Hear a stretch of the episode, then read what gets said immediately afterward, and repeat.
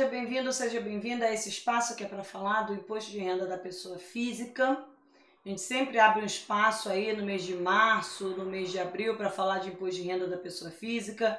Excepcionalmente em 2021, o imposto de renda foi postergado, então a gente divulga também informações a respeito do imposto de renda no mês de maio.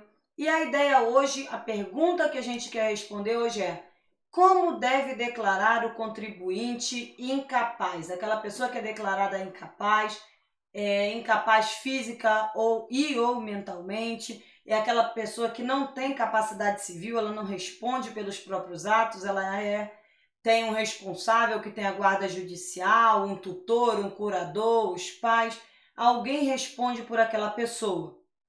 Então, é, essa pessoa não vai declarar imposto de renda? Vai. Se ela tem fato gerador do imposto de renda, se ela tem patrimônio, se ela tem renda, ela vai declarar imposto de renda. Só que a declaração é feita em nome é, é, em nome do incapaz. E quem faz essa declaração? Quem é responsável pela elaboração dessa declaração? O tutor, o curador, o responsável pela guarda do contribuinte incapaz.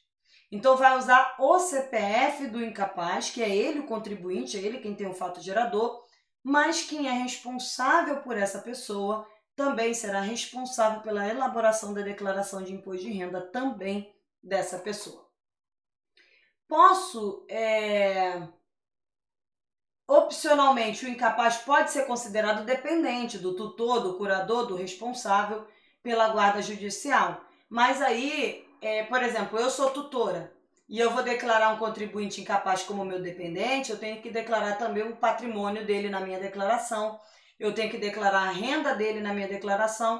Então acontece igual com o contribuinte menor. Você tem que verificar o que, é mais interessante, declarar junto ou declarar separado. O que você vai ter mais economia tributária ou o que você vai ter maior restituição, declarando junto ou declarando separado. Você não é obrigado a declarar junto ou separado, você é obrigado a fazer a declaração.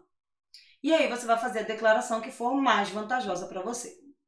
Então, nesse caso aí, exige um planejamento tributário para saber se é uma simulação, faz a declaração em separado e vê quanto que tem a pagar ou a restituir, faz a declaração em conjunto e vê o que tem a declarar ou a restituir, e aí você escolhe qual é a melhor opção para fazer essa declaração do contribuinte incapaz.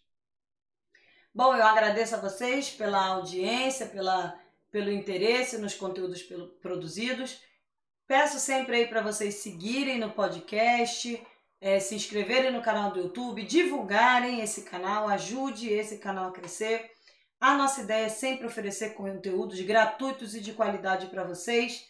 Para isso, a gente precisa que o canal cresça, que a gente tenha patrocinadores ajudando a preparar, editar os vídeos, enfim, a gente fornecer aí é, conteúdo sempre de qualidade. Muito obrigada e até breve.